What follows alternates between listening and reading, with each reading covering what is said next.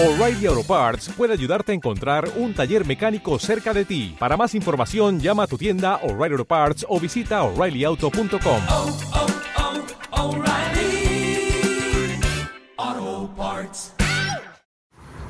Buenas noches y bienvenidos a Diálogos. Una vez más, me encuentro aquí con el maestro Iñaki Ochoa. ¿Cómo estás, Iñaki? Yo muy bien, Carlos. ¿Y tú cómo estás? Muy bien, muy bien. Yo soy Carlos Tello y estamos aquí para entrar en diálogos, ya saben, de temas tanto espinosos como filosóficos, como difíciles de tratar en un, de una manera pedestre, de una manera a- para la gente de a pie, ¿no? No, no para no para el estudioso de filosofía, sino para cualquier otra persona que nos guste pensar, que nos guste tratar temas que llegan a ser difíciles e interesantes. Trataremos de ser lo más sencillo posible eh, con nuestras Limitaciones. limitaciones, exactamente. Buenas noches y entramos en materia. Buenas noches, Carlos. ¿Cómo estás? ¿Cómo- Saludo a todos. Oye, pues fíjate que el otro día estaba viendo una frase. Es una frase compuesta, pero me interesó mucho. Es una frase de Kant que decía, todo- exacto, de Emmanuel Kant, que decía, todo intento de describir la realidad es una mera hipótesis. Porque, porque para cada tesis, la mente es capaz de crear una antítesis igualmente válida. Ok, la crítica de la razón pura. Y es a lo que llamo yo este la ley newtona- newtio- newtoniana de la, filosofía. Perdón, pero estoy comiendo algo y se me fue. No te preocupes, la ley newtoniana de la filosofía. Ujú. Mm, Piénsalo un momentito. A toda acción corresponde una reacción de la misma intensidad, solo que en sentido contrario. A toda tesis existe una ante- el- la mente humana puede crear una antítesis igualmente válida, ¿no? Sí, pero fíjate que a mí lo que me llama la atención de este pensamiento es que es un poco, o sea, tiene en sí algo de contradictorio y en, en sí algo de absoluto. Déjame explicarte por qué.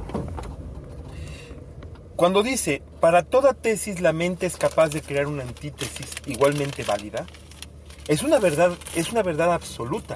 O sea, es cierto, todo pensamiento puede tener un contrapensamiento que igualmente válido. Pero donde, donde encuentro que radica la, la situación es que este mismo pensamiento, este, en el momento en que puede hacérsele una antítesis igualmente válida, ya no se vuelve una verdad absoluta, se vuelve una tesis A y la otro, cual- y, otro pensamiento la puede contradecir. Ah, bueno, pero esto todo depende de las mismas postulaciones de Kant. Él dice que, por ejemplo, si le cambiamos, la, le cambiamos el nombre a tesis y le ponemos teoría o le ponemos eh, ley, eh, todo pensamiento eh, se convierte en un pensamiento científico y todo pensamiento científico es, por tanto, si no podemos decir absoluto, es eh, repetido. O sea, siempre que entres en la, misma, en la misma mecánica vas a soltar los mismos resultados.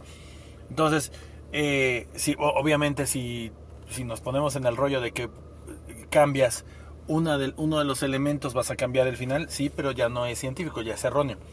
Entonces, eh, como toda ley, y como lo mismo, mismo dice Kant, que toda ley, que todo pensamiento científico es a priori, lo que significa que es después del fenómeno, este, eh, antes del fenómeno, perdón, no después, antes del fenómeno, este, vamos a la conclusión de que se puede mantener la tesis absoluta, y pongo las comillas, porque todo, todo pensamiento científico es una ley, si se puede comprobar, y ya no es una hipótesis. Ahora que también el mismo, ese mismo idea no va en contradicción de la ciencia. Porque mucha gente cree que la ciencia es verdades absolutas. No, las ciencias son verdades provisionales. La misma ciencia tiene ese criterio. No tenemos verdades absolutas. Hasta donde llega nuestro conocimiento, esto es lo que sabemos. Y esto es lo que se demuestra.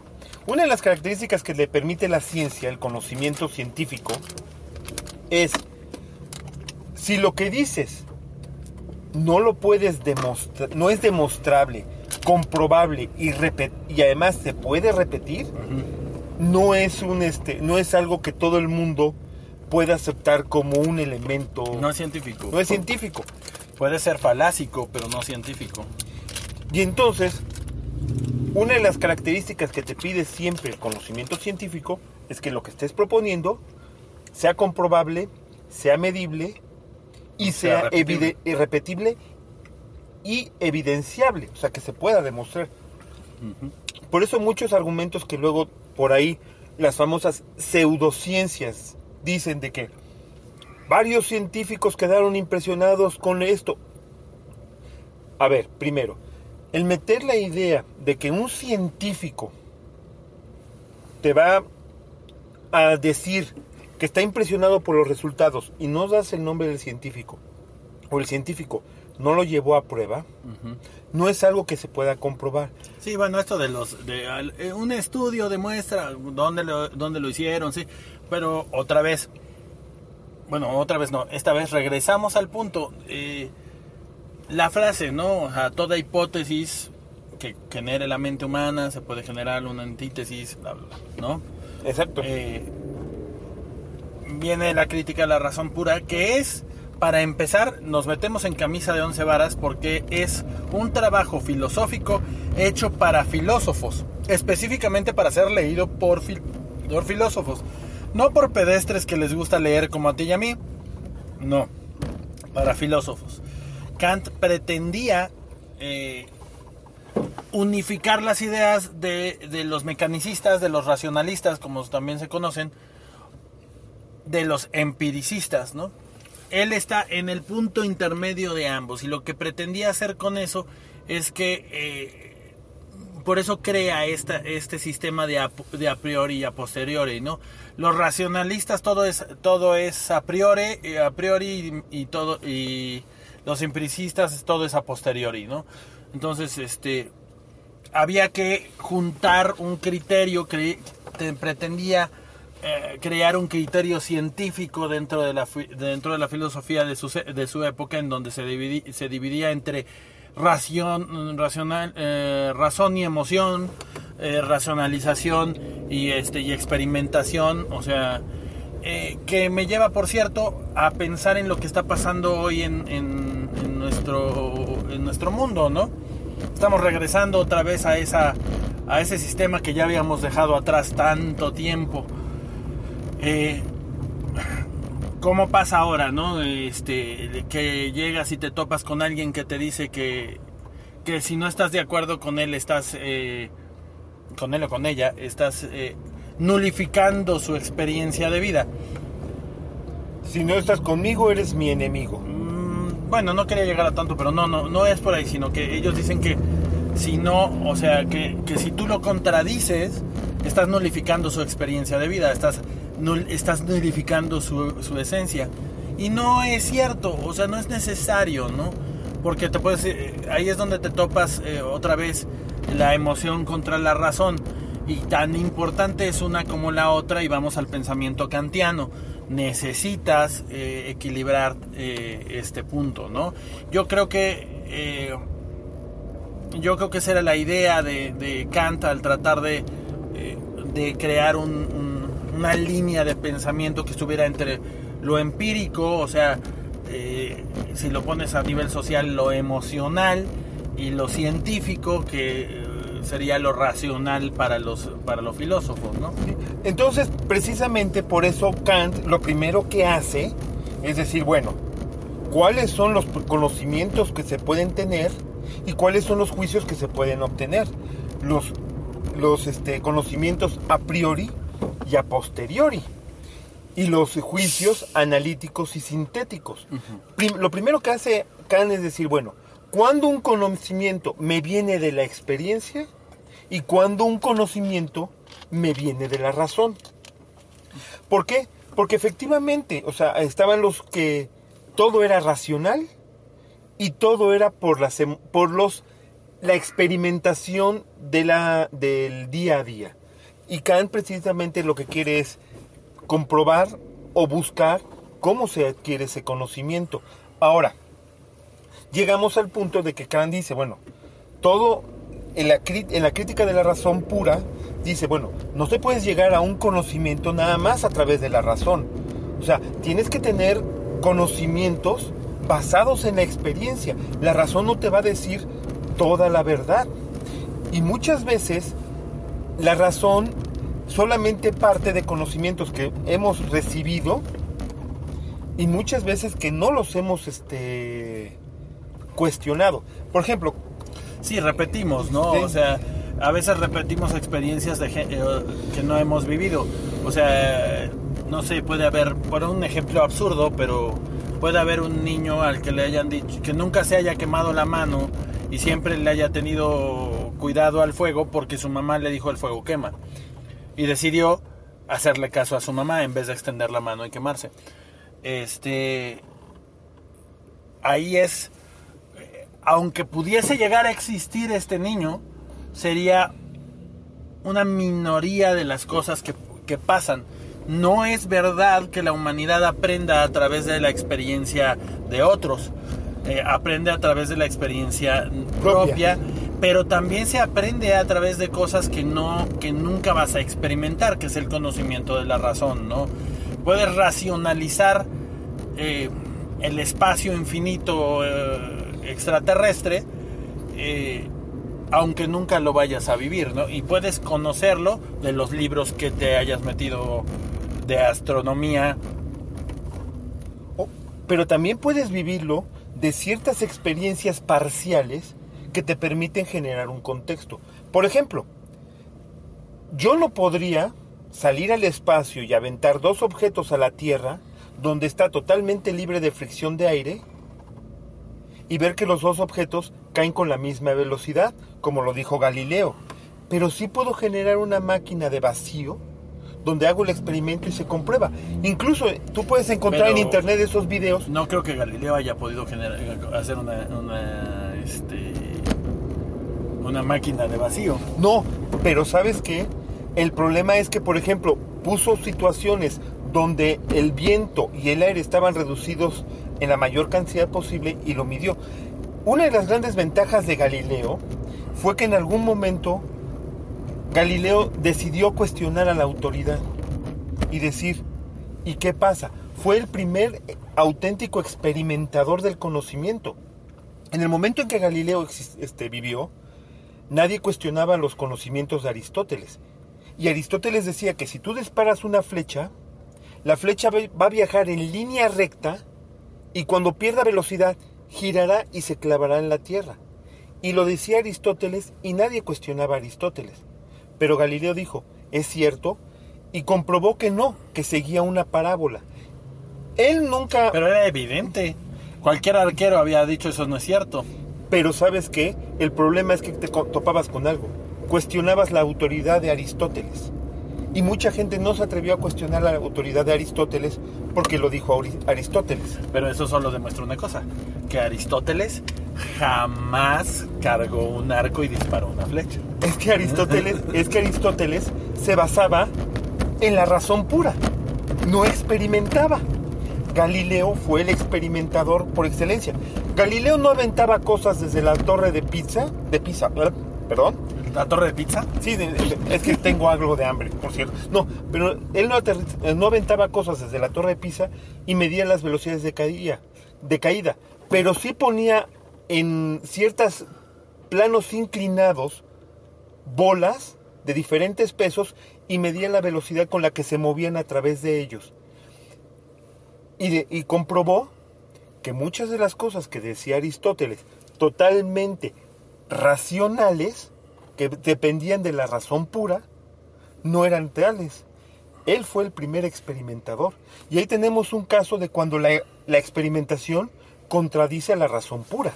Sí, eh, me parece, me parece que sí. El- el- lo que buscaba Kant era, era no darle, eh, ¿cómo se llama? La razón, por utilizar una una palabra, un concepto, a ninguno de los dos, a los que estaban totalmente clavados en la, en la mentalidad racional y a los que decían de manera eh, absolutamente emocional que la experimentación de los efectos de vida era la única manera de obtener conocimiento. Sí, Ninguno de los dos, los dos tenían razón y al mismo tiempo los dos estaban equivocados. Y es por eso que Kant es tan eh, importante y se, sigue, si- sigue siendo este, este personaje icónico eh, de, la, de la filosofía. Es el parteaguas de, una, de, de las ideas, ¿no? Por ejemplo. y no solo de las ideas. Su forma de conocimiento madura las ideas de este de René Descartes. René Descartes es, eh, propone una especie de método científico y gracias a Kant ese método científico se afina, se mejora, llega a un este, René Descartes es el, es el, el epítome de los racionalistas. exacto, con su, frase, su frasecilla aquella todo que todo mundo la dice mal creo, ¿no? todo, todo mundo dice mal que dice- la gente dice pienso luego existo y no es así es pienso por lo tanto existo pero bueno Pero el detalle es que precisamente en esa situación el pleito, el primero que contradice, el que el primero que trata de atacar las posturas de de este de Descartes fue precisamente John Locke, el John padre Locke. el padre de los empiristas. Por ahí también Spinoza que aunque lo, lo admiraba profundamente también lo contradice en muchas cosas no Sí, efectivamente, pues así se va haciendo siempre la filosofía. Uno propone una idea, llega la persona, la contradice toda la ciencia es así no por eso dicen que la ciencia es la peor de las religiones porque es la única que se contradice cada cinco minutos no Exacto. Este- Y, y además ese es uno de los grandes errores. Hay gente que cree que la ciencia es una religión. el que trate a la ciencia como una religión, Religión. ya está. Para empezar, ya, ya, ya hay un problema en su postura, ¿no? Sí, porque porque la misma la misma este ciencia se contradice. Es base de su poder el contradecirse.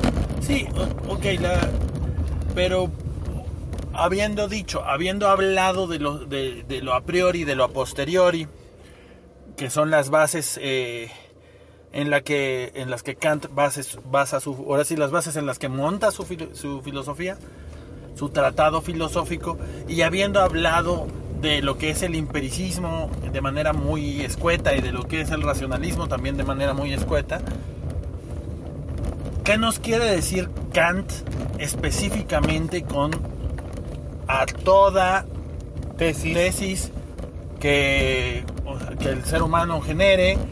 Habrá una antítesis que el ser humano genere igualmente válida. ¿Qué quiere decir eso? ¿Qué, o sea, ¿a qué quería llegar? Yo creo que quería llegar a lo siguiente. Kant nos quiere decir que basarnos nada más en la pura razón nunca nos va a dar una idea absoluta. ¿Por qué? Porque cada vez que llegues a una idea absoluta, siempre la mente será capaz de formular, desarrollar o proponer una idea que... Inutilizar. ¿Mandé? Inutilizar. No. Bueno, inutilizar a la, a la tesis o simple y sencillamente demostrar dónde la tesis está equivocada. Ajá. Sí, estoy, estoy de acuerdo. Ahora, yo creo que también se trata de eh, un, un asunto eh, un tanto, ah, bueno, él, un tanto cuanto metafísico, y es el mismo Kant el que dice que la metafísica no es una ciencia, ¿no? Es el, el- el primero en, en definir qué es y qué no es una ciencia Exacto. eh, llega un a ser un tanto cuanto metafísico, ¿no? O sea, a todo hay una respuesta, a todo hay una, una contradicción. Aunque no la conozcas, aunque no la puedas alcanzar, porque tu mente alcanzó este punto y en ese punto se frena. A través de la experiencia y a través de la razón, sobre todo si van las dos juntas, llega un momento en donde tú ya te frenaste y eso es lo que decías al principio. Ah. Él se frena en esta idea y se autocontradice porque no hay absoluto, o sea, pre- eh, postula una idea absoluta de que no hay absolutos. Exacto. Entonces, su, si nos basamos en esa, en esa frase, su idea absoluta no es, este, no es tan absoluta, porque en ella misma se contradice. Pero fíjate que hay una cuestión muy interesante. En algunos escritos, el mismo Kant acepta que hay cosas que no se pueden demostrar con la razón pura y muchas veces hay que aceptarlas sin necesidad de razonarlas. Él, por ejemplo, postula que, que a través de la razón pura es imposible demostrar la existencia de Dios. Pero él dice, es que Dios no, no se tiene que explicar, no se tiene que demostrar, se tiene que vivir. Y ese es el punto que muchas veces... Bueno, eh, yo en ese punto no estaría de acuerdo con Kant porque a través de la razón pura, este, Santo Tomás de Aquino genera sus cinco postulados, exacto. este, de- en donde demuestra sin lugar a dudas, a través de la razón pura, la existencia de Dios. Y parte desde dos, desde dos preguntas que niegan la existencia de Dios. Entonces, eh, y también razonadas, porque así hacían en la Edad Media todo lo que era escolástico y filosófico. ¿no? Se, partí- se partía de la negación. Por eso es que cuando yo me topo en algún momento con algún ateo que- con el que se puede discutir, este, pues le, le hago las preguntas, ¿no? O sea, le hago, le hago, le, hago este postulado. No, no es, no es que yo tenga que demostrar la existencia de Dios, Ajá. Sino tú la inexistencia de Dios. Porque la, la, la existencia de Dios es un dado por hecho. Exacto. Ahora, por ejemplo, había alguna vez yo escuché esto, que uno de los, este, y he, y he leído que una de las este, pruebas de Santo Tomás de la existencia de Dios es la prueba de la causalidad. O sea, todo tiene, Todo tiene un inicio, ¿sí? todo tiene de un, la- pero no es no es la prueba de la causalidad ya sé a qué te refieres. O sea sí es eh, la todo todo tiene una algo que lo causa absolutamente todo. Y si es así mm, si eso fuera verdad tendría te lleva a la pregunta y bueno quién generó a Dios no Exacto. y no es y, y ese es un eso es un error ahora sí que eh, en los errores sí se puede ser absoluto, estás totalmente equivocado, pero este cosa más, pero es un error porque lo que presenta él es que es la que es la no causa se puede causa. conce- ajá, no se puede concebir el universo a través del, del fenómeno de causalidad. Es imposible porque nunca terminarías y entonces no llegaría, nunca llegarías a resolver la pregunta. Entonces, tiene que haber, por tanto, una, un- una, una causa sin causa. Exacto. Una, una causa eterna. Y esa es Dios. Exacto, ese es el detalle. Por eso te digo que, por eso, cuando tú analizas, fíjate, si tú llevas esa idea de que todo tiene una causa y algo causó A fue causado por B, B fue causado por C, C fue causado por D, vas a tener que llegar a un punto en que algo causó todo sin ser causado. Entonces, si no nos basamos nosotros en el pensamiento racional, la siguiente pregunta es, entonces, ¿qué causó a esa causa sin causa? Y entonces, por eso decía Kant, No tiene no, una causa sin causa no tiene no tiene no tiene causa. No, no, no. Ahí es que eh, esa esa postulación que estás haciendo Iñaki la responde el mismo la responde el mismo Tomás de Aquino mucho tiempo antes de Kant. O sea, él dice, una causa sin causa no tiene ni, o sea, no tiene ni inicio ni, ni Eh. fin. Es una causa eterna y lo que significa eterno es continuo. Exacto. Por eso te digo que en algún momento Kant dice, hay cosas que la razón pura no las puede explicar y entonces hay que, hay que aceptarlas sin necesidad de explicación. Sí, otra vez no, porque eh, Tomás de Aquino llega a esta causa sin causa, no por, no por un dogma de fe, sino por un hecho, por un hecho de razón. Exacto. Ahora fíjate que vamos a trasladar esto de- a un punto de vista científico. Según lo, según lo que nos dice la ciencia hasta hoy en día, el origen del tiempo y el espacio fue el famoso Big Bang. Ahora, bueno, es una teoría. sí. Exacto. Ahora, la, la pregunta que hacen muchos científicos es, ¿y qué pasó en el momento antes del Big Bang? Y muchos científicos hasta el momento, con los conocimientos que se tienen hoy en día, dicen la respuesta, nada.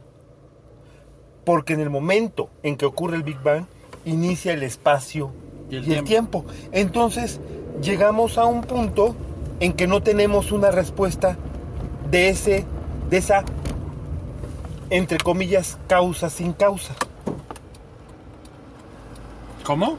Eh, exacto, o sea, hasta el momento los científicos no saben qué originó el Big Bang. Entonces Ajá. tenemos un punto de arranque. Tenemos algo que causó todo, pero que no fue causado, que Que no fue causado por nada porque todo lo que estaba en el universo estaba dentro de la masa primigenia del Big Bang. exacto. Eso es la causa externa. Y la causa externa es algo que está fuera de las leyes de nuestro, de, de nuestro universo. Por lo tanto, más bien sería, eso sería la demostración de la existencia de Dios. Y entonces regresamos a la crítica de la razón pura. Kant critica que cualquier intento de llegar a la verdad a través de la razón pura, solamente te vas a topar con una mera hipótesis. Ajá. ¿Sí? Ahí sí, ya, ya cuando no puedes de manera empírica comprobar algo, exacto, sí, no vas, llega, llega a, se va más allá de la, del- de la razón, ¿no? O sea, por mucho que la razón te haya llevado a este punto, este, cuando tienes que hacer un supuesto, ya, Y yo creo que ese era, ese era el punto que criticaba Kant. Kant criticaba a aquellos que trataban de ser tan racionalistas y creían que toda la verdad se podía alcanzar solo con, la, con el razonamiento. Sí que... eh, bueno, yo lo que no estaba en contra de eso, sino estaba en contra de decir que no se podía demostrar la idea, la existencia de Dios a través de la razón. Y Tomás de Aquino lo hizo a través de la razón. O sea, sus, sus cinco postulados eh, a a favor de la existencia de Dios, a la, la demostración de Dios, la- fueron absolutamente pensados, no fueron experimentados, porque hasta ahora hay muy pocas personas que tienen experiencias de Dios. Si es que queremos, si es que queremos creer en, en- en- en el ser, en el ser supremo, sigue siendo una, una experiencia divina que no todo mundo alcanza. Exacto. Entonces, sí se llegó, él sí llegó a, a esto, a estos postulados a través de la razón pura. Pero, si eres una persona que no eres Santo Tomás de Aquino, si eres una persona como tú y yo, como cualquier otro, ¿no? Ni siquiera como Kant o como ninguno de estos, ¿no? Un, un pedestre como tú y yo, la razón pura no te va a llevar a nada nunca. O sea, Exacto. Sí, y siempre te va a llevar a postular estupideces que Exacto. tú mismo puedes negar. Ahora, por ejemplo, tú, y eso es lo que decimos, y a la larga, para una persona que sea totalmente racional, este, de manejo de pensamiento racional, va a decir no. Si todo tiene una causa, lo tiene que causar algo. Y no va a aceptar, y puede que el argumento, porque el argumento que toma Santo Tomás de Aquino, alguien puede decir, pues no, yo más bien creo que estás postulando algo porque ya no pudiste demostrarlo más. Y es donde ahí la filosofía tiene que entrar, que uno dice, otro contradice, y llegamos... Y bueno, hasta el momento nadie ha podido contradecir a, ningún, este, vaya, ni los nuevos de ateos, estos que se sienten filósofos. Bueno, ¿no? bueno, espérate, va, Carlos. hayan- han podido contradecir los cinco, los cinco postulados tomasinos, siguen siendo eh, Bueno. una, una, una tesis que hasta el momento, hasta hoy, es irrefutable, ¿no? Sí, pero ahora vamos a ser francos, Carlos. No me digas de, de los filósofos de banqueta, o sea, como tú dijiste, ni tú ni yo somos Santo Tomás de Aquino, ni tú ni yo somos Kant, No. y no podemos, o sea, no tenemos ni los conocimientos, ni tal vez el bagaje para poder contradecirlos. Pero al punto al que, al que te llego es que al fin y al cabo una tesis y una antítesis suceden. Sí. Pero, pero de repente uno dice, bueno, y me quedo solo con la tesis o la antítesis. O es que otra vez vuelves a postular, otra vez regresamos a Kant y a esa antítesis le generas una antítesis o a esa tesis le generas una antítesis distinta a la que ya se generó ahora y el conocimiento no se estanca porque el mismísimo Kant dice que el conocimiento es algo vivo.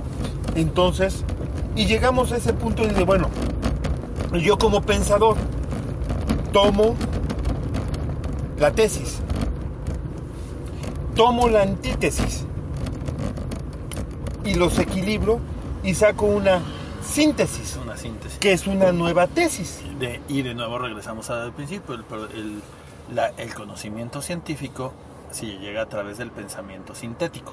Exacto. Y el, todo pensamiento sintético es, bueno, no, más bien todo pensamiento científico es por tanto sintético, que es la unión de la tesis y la antítesis. Y la antítesis.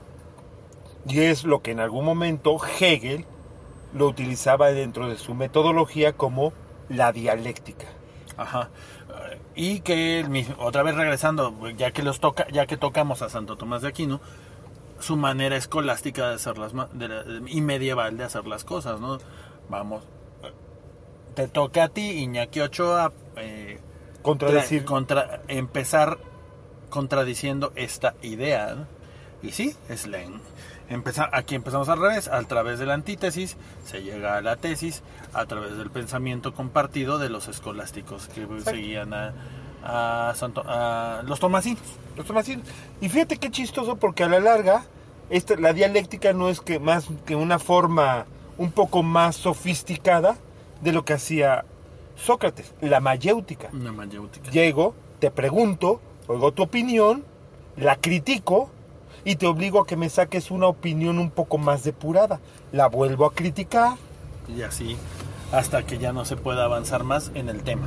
o, o- o como decían muchos con este Sócrates, o hasta que la persona ya no aguantando a Sócrates lo abandonaba o lo golpeaba.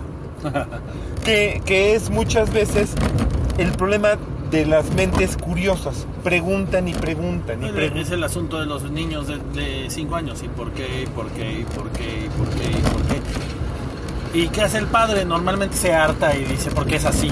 Exacto. Pero el niño no, no, no, no, no tiene por qué soportar, o bueno, sí tiene por qué soportar, pero no tiene por no tendría por qué quedarse en eso.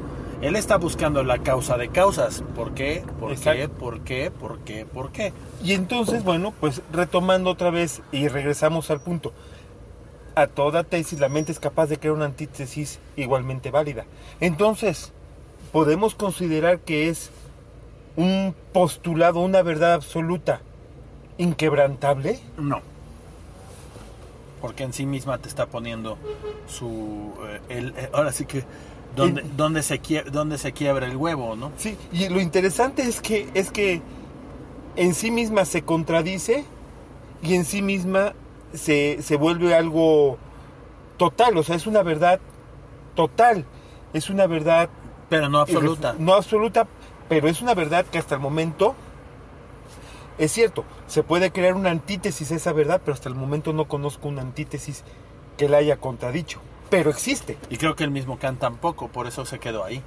Entonces, entonces fíjate hasta qué punto llega a su análisis. En algún momento te tienes que topar y alguien te lo, contra, lo va a contradecir. Fíjate que eso es a la larga lo que dices. To- muchos filósofos y científicos llegan a un punto al que ya no pueden avanzar. Ajá. Y entonces se atreven, más yo creo porque no pueden seguir adelante que por otra cosa, a, a clamar absolutos que no deberían de existir. Y fíjate que, y no será que el científico o el filósofo, al enfrentarse a ese absoluto, lo rechaza, lucha contra él y entonces busca, busca o mejorarlo o contradecirlo o ampliarlo. Y eso a la larga Genera es lo- más filosofía. y más conocimiento. Te voy a decir una cosa. Eh, eh, no hay que confundir, y no, yo sé que tú, que, que esto es una aclaración inútil, Ajá, pero necesario. necesaria, ¿no? O sea, no hay que confundir el, el hecho de que no existan verdades absolutas o, o estacionarse en lo absoluto Sí. eh, con esta nueva tendencia posmoderna de ser absolutamente parcial. O sea, de, de ¿cómo se llama? Sí, de- en, en mi misma frase de metí jiribilla, ¿no? Sí. Este, que todo es, depende, ¿no? Depende desde el punto de que se, vi- se vea, depende de la situación, depende de... No, hay cosas que no tienen parcialidades. Nada es parcial. Nada. Hay cosas que se arman de varias pequeñas. De varias pequeñas esferas de conocimiento para hacer una enorme pecera de esferas de conocimiento. Pero no se puede quedar uno en el. En el eh, es que depende. Que es muy, muy, muy, muy de nuestros tiempos, ¿no? Esta convenientísima. No sé cómo llamarlo, o sea. Eh, pensamiento posmoderno de, de, de, de dejarlo todo al cristal con que se mire. O sea que, que, que las verdades no son más que opiniones personales. Así es. Para aterrizarlo un poco, como hemos venido haciéndolo desde nuestro primer programa en lo que está pasando hoy, ¿no? Kant dice, sí, a toda tesis eh, eh, se puede formar una antítesis, pero no igualmente válida, pero no quiere decir, por tanto, que como tú puedes formar un- una antítesis de algo que se que postuló otra persona, eh, no él no tenga razón. O sea, hay cosas que sí son monolíticas.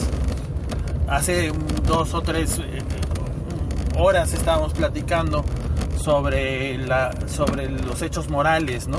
Sí. La moralidad es monolítica, no tiene no tiene parcialidades. Pero el ser humano no. Entonces, lo que no es moral no es moral y no es inaceptable, punto. Ahora, Pero y, y fíjate que ahorita completando un poco, tú lo estás manejando desde el punto de vista moral, yo te lo voy a manejar desde el punto de vista científico. ¿sí?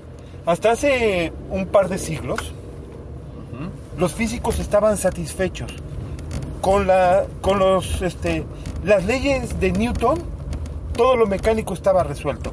Y con las leyes de Maxwell, todo lo electromagnético estaba resuelto. Y la física dijo, ya no necesitamos más. Ya tenemos las suficientes leyes para reflejar cualquier fenómeno. Y pum, que llegan personas como este llega la teoría de este cuántica y de la este la cuántica y la teoría de la relatividad. ¿Y qué pasó? Con la teoría de la relatividad se cambia la concepción de la gravedad.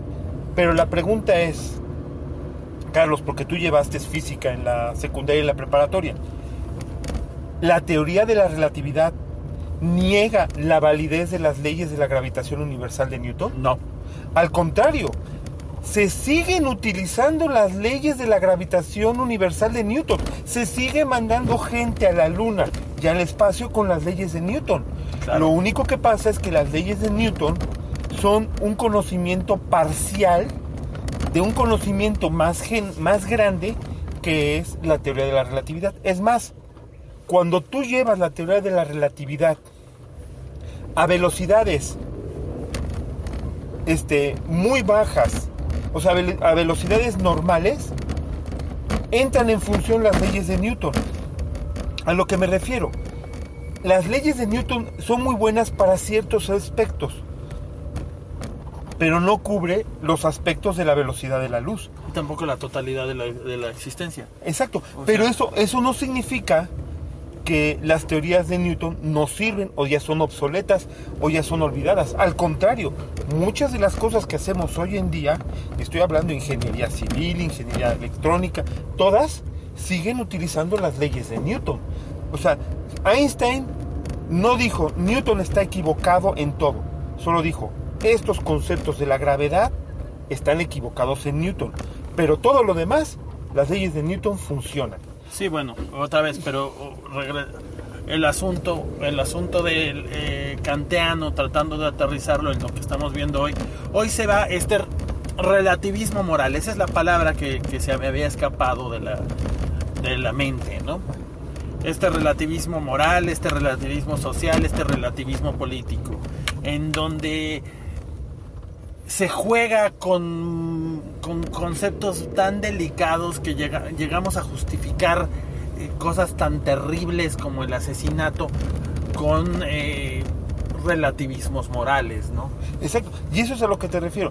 No por el hecho de que yo puedo contradecir tu tesis, Ajá. significa que tu tesis sea totalmente equivocada. Ese es el punto que mucha gente no entiende. Ah, es que desde mi punto de vista tu tesis no me funciona. Espérate. Tú puedes decir todo eso, pero hay cosas que o las hemos aceptado, son morales, son legales y no te las puedes brincar nada más por decir, ah, desde mi punto de vista no me parece. Ajá, eh, por eso te digo, la, moral es monolítica. El problema es toda esta idea de que todo es relativo. Y la verdad es que no, o sea, es relativo porque es conveniente y el posmodernismo nos ha enseñado a ser convenencieros. No, no nos ha enseñado a ava- a avanzar nuestro conocimiento. Al contrario, se ha vuelto una traba del conocimiento porque le pone, eh, ha llegado, ha llegado a generar antítesis que no son válidas como este no sé o sea la ciencia la, la, cien- la- la ciencia genética o la ciencia médica no pueden este cosa más explicar la realidad. No sí pueden. No va a ser absoluta pero no es relativa o sea, sí, sí, sí explican y de muy buena manera la realidad como la entendemos desde el punto de vista del ser humano y por qué se enferma y por qué funciona como funciona, ¿no? Eh, sí, claro que puede explicarlo. Lo que no puede, lo, que, pero lo que hacen ellos es generar una antítesis inválida para generar ideología o para generar este movimientos políticos o, o para generar un cambio social que ni, que ni es necesario ni es pedido. Pero y, es- y entonces esas generaciones modernas no están sacando antítesis, No. están sacando postulados, cosas que no pueden ser atacadas y que se tienen que quedar No, no son postulados, de hecho son dogmas. dogma, dogmas, perdón, Los, tiene los postulados sí se pueden atacar, por eso son postulados. Los postulas, Pero- o sea, los pones enfrente de la Es gente cierto, pero me- para con- que la con- gente los critique. son dogmas, o sea, Son son dogmas. cosas, son cosas inamovibles, inatacables y entonces muchas de sus opiniones se basan en dogmas y muchas veces ni siquiera dogmas que ellos generaron, sino Ni- dogmas repetidos Ni los experimentan. Es que lo peor del asunto es que ni siquiera, ni siquiera llegan al punto kantiano de estar en la mitad de la razón y- la experimentación. Ni los viven, ajá, ni los piens- ni los racionalizan. Simplemente los avientan. Y, y, se- y se los comen como si fuera un arroz con leche, ¿no? O sea, así es. Y punto, te lo comes, te gusta o no te gusta. exacto. Eh, es como el agua, ¿no? O sea, te lo tomas porque la porque ahí está. O sea, porque necesitas hidratarte. Pues sí, pero no necesariamente necesitas tomar agua, ¿no? Necesitas tomar líquido, pero no necesariamente tienes que tomar agua. No, es. Y eso es, fíjate que ese es el problema muchas veces de lo que estamos viviendo hoy en día. Se basan. Basan este. Pues no sé si decirlo en dogmas. En dogmas que me gustan o dogmas que me convienen. Porque así me convienen a mí. Claro, eh, en realidad así es. Por eso es la negación de estas personas, por ejemplo, de lo que es religión, ¿no? Niegan la religión porque la religión no les conviene.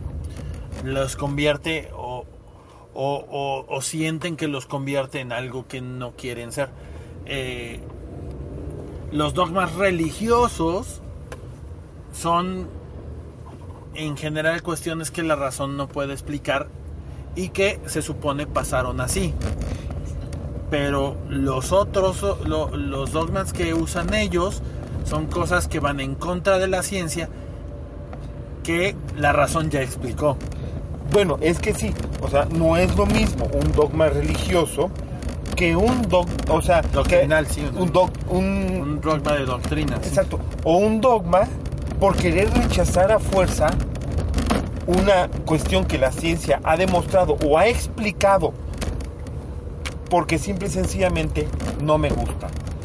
No me gusta, no sé, dentro del pensamiento moderno, sin, sin profundizar en un punto, algo que la gente no le gusta, no sé.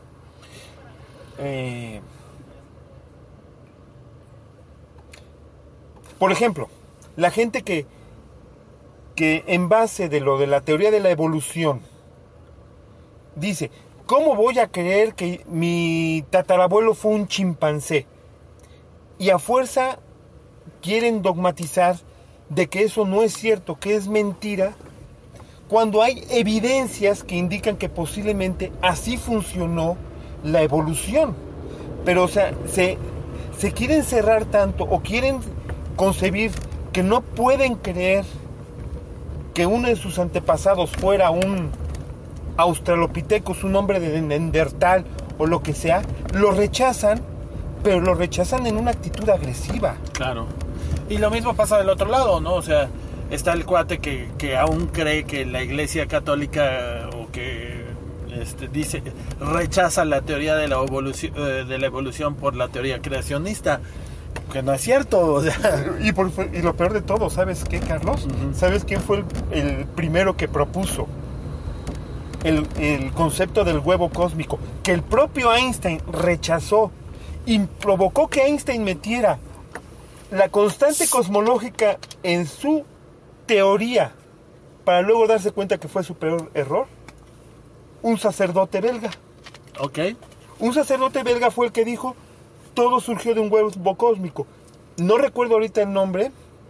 Y un científico por atacarlo y burlarse de él dijo, sí, tú y tu Big Bang. y de ahí se quedó sí sí me acuerdo Sí, Sí, y sí, fue un sacerdote. no me acuerdo el nombre tampoco fíjate debería sabérmelo No, pero resulta que un sacerdote católico dio una base pero no es el único ha habido un chorro Mendel era era sacerdote era un y sacerdote dio las bases de la genética. Así es. Eh, a ver, aquel que cree que la, que la, iglesia es la enemiga de la iglesia ciencia. está, está muy mal. De hecho, la, la historia esta de que, de que a Copérnico lo, lo castigaron por ir en contra de la iglesia no es cierta. La, la historia verdadera es que lo castigaron no por ir en contra, de, en contra de la iglesia, sino por haber enseñado en la universidad su teoría sin haberla comprobado. Sí, porque precisamente una de las cosas que le, que le dijeron a Galileo, a Galileo sobre todo, dijeron, bueno, y si la Tierra se mueve, ¿por qué nosotros no salimos volando? Y Galileo no tenía una forma de explicar. Carlos, sí. Y quien lo explicó fue Newton. Newton. Se llama gravedad. Entonces eh, me estoy equivocando y no es Copérnico el que le di- No, al que, al que la iglesia condenó fue a Galileo Galilei. Ok, I stand corrected. Fe de ratas. Sí. Y lo que pasa es que cuando trató de explicarlo, dijo, bueno, y si la Tierra se mueve, ¿por qué no salimos volando? No tuvo una explicación. Ajá. El que la explicó fue precisamente Newton. Se llama gravedad y es cuando dos cuerpos se atraen. Y, y Newton explicó el hecho de por qué la Tierra se movía y no salíamos volando. Sí, pero el asunto es que la iglesia no castiga a, a este a Galileo porque decía por decir que la, la Tierra giraba alrededor del Sol, sino por no poder comprobar fehacientemente que así era. Y fíjate que hay otra Y cosa. eso es algo que seguimos haciendo ahora, ¿no? Ahora, si queremos postular o sacar una teoría científica, necesitamos comprobarla fehacientemente, si no, no aparece. Simplemente es una hipótesis que, que puedes publicar, pero como tal, como esta es la idea que tengo yo. no como una verdad absoluta. Y fíjate, ahorita que estaba acordando, hubo un, no me acuerdo el nombre, desafortunadamente soy pésimo para los nombres, pero hubo un sacerdote este jesuita que fue el que analizando punto por punto la teoría de la evolución de Darwin, la teoría del origen de las especies, dijo, pues esto no es una contradicción a la a la, al dogma de la iglesia. No. In- incluso este fue un el hecho fue por este sacerdote, no recuerdo el nombre, este jesuita, que la iglesia acaba aceptando la teoría de la La evolución, sí. y, y considerándola no herética. Así es. Eh, y bueno, para no meternos más en estos rollos, todo esto regresa a ser kantiano. Porque la misma iglesia y la o sea, va a la experimentación de las teorías para poderlas comprobar. ¿Qué pasa con los milagros, no? Los mila- la iglesia es el, el peor destructor de milagros del mundo. No hay nadie más duro con los milagros que la iglesia misma. ¿Por qué? Porque si tiene una explicación científica no es un milagro. La- Un milagro tiene que ser algo que rompe la realidad, que es la voluntad de Dios. Entonces, ¿lo puedes racionalizar? Sí. ¿Lo puedes comprobar? No. Eh, ¿Lo puedes experimentar? Sí. ¿Lo puedes racionalizar? No. Ahí está el punto medio, ¿no? Ahí es donde tienes que ver que Kant ha afectado a todo. O sea, el pensamiento kantiano ha, ha- ha movido a todo. La ciencia, la filosofía, la religión, este, vaya, hasta, hasta las sociedades, la moral, etcétera, ¿no? Sí, Y fíjate que, y que según muchos dicen, bueno, mucha gente, que Kant es un pensador de derecha, es un pensador que no ataca a la iglesia. Y resulta que leyendo hoy, encontrando un poco de información de crítica de la razón pura, en un principio estuvo en el index. No atacaba a la iglesia, pero a lo mejor había algo que no le gustaba a la iglesia de Ah. ello. Pero además el índice no son los no son los libros prohibidos. Hay que cambiar. Son los son los libros que no te recomendaba leer la iglesia. Exacto. No, los libros prohibidos de, de la iglesia, de hecho, eh, son muy pocos y te sorprenderías de, de ver qué libros no están en los libros prohibidos.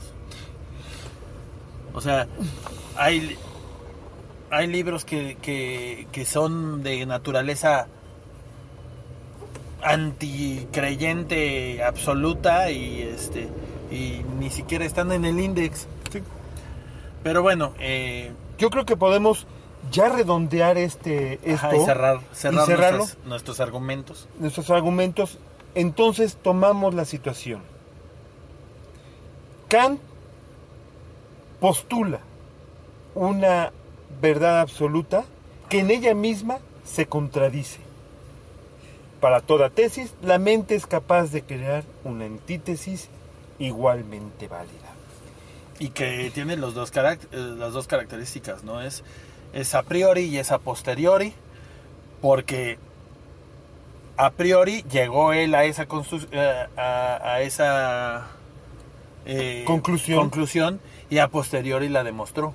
Exacto. Entonces, ¿es pensamiento científico? Sí. ¿Es pensamiento filosófico? Sí.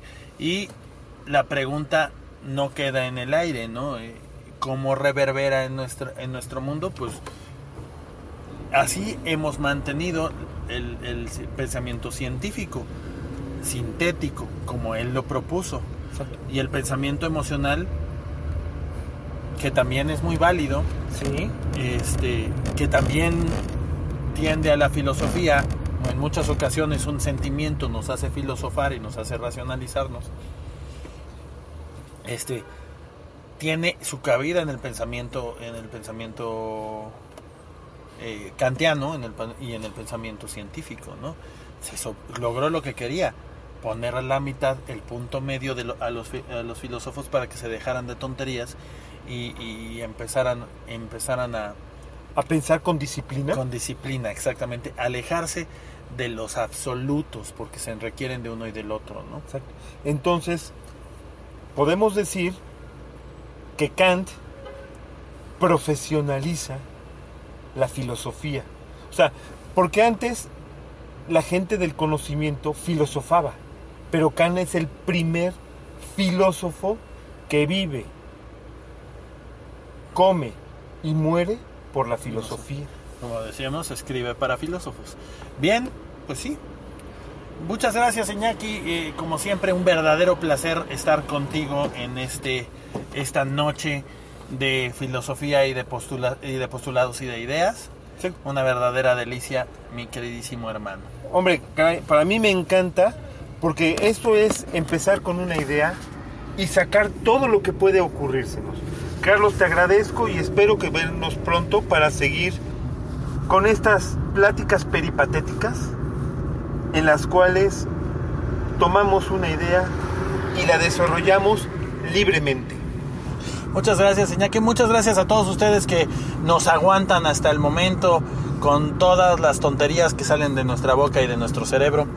Y eh, espero que hayamos servido de algo. Por supuesto, si tienen eh, alguna, algún postulado, alguna idea que, que nos contradiga o que nos apoye o lo que sea, es bienvenida porque para eso es este espacio, dialogar.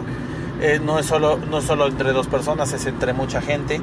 Y por supuesto se vuelve mucho más interesante analizar las ideas de, mu- de mucha otra gente. Yo soy Carlos Yo soy Iñaki. y nos vemos la próxima semana. O'Reilly Auto Parts puede ayudarte a encontrar un taller mecánico cerca de ti. Para más información, llama a tu tienda O'Reilly Auto Parts o visita oreillyauto.com. oh, oh,